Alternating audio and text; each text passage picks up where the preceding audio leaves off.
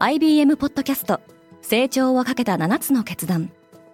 成長をかけた7つの決断とは今後3年間に世界を形作ると予想される7つのビジネストレンドについて IBM が何千ものクライアントとの対話に基づき提言をしたものです。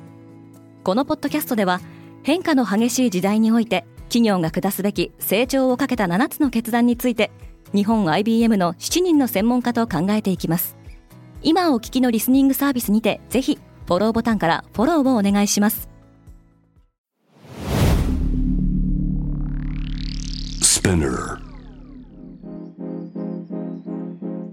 おはようございます。平野真由です。7月28日木曜日。世界で今起きていること。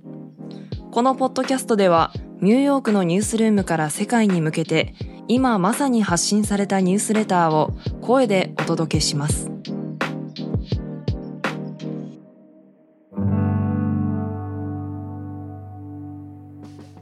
ヨーロッパにおける天然ガスの価格が急騰した。ロシア国営のガス大手企業ガスプロムは昨日27日、ガスパイプラインノルドストリーム1の供給量を容量の20%まで削減しました。EU はこの削減は政治的な動機に基づいたものであると見ています。インドの 5G 電波オークションは政府の予想を上回る高額入札となった。中国に次いで世界第2位のワイヤレス市場を持つインドでは今年10月に予定されている 5G 回線の商用化に向けて入札が実施されています。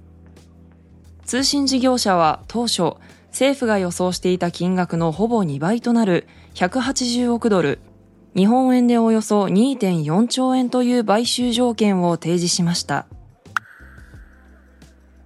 中国のファーウェイは新しいライドシェアリングサービスを発表した。ペタル通信は中国のテック企業ファーウェイの開発した最新 OS であるハーモニー OS3 で運用される予定です。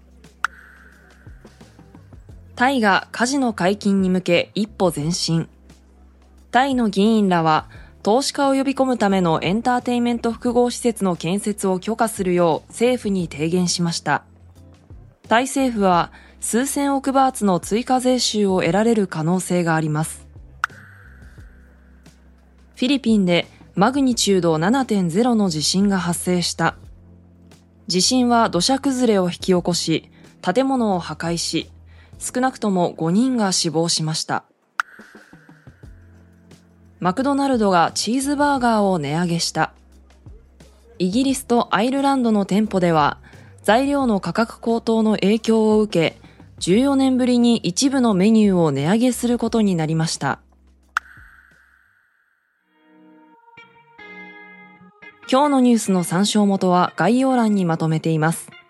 明日のニュースが気になる方はぜひ、Spotify、Apple Podcast、Amazon Music でフォローしてください。クォーツジャパンでは世界の最先端を毎日2通ニュースレターでお送りしています。また、世界で暮らす女性の喜びや悩みを伝えるコンテンツ、ポートレートオブミーも配信中です。詳しくは概要欄に載せていますので、ぜひこちらも見てみてくださいね。平野真由でした。今日も良い一日を。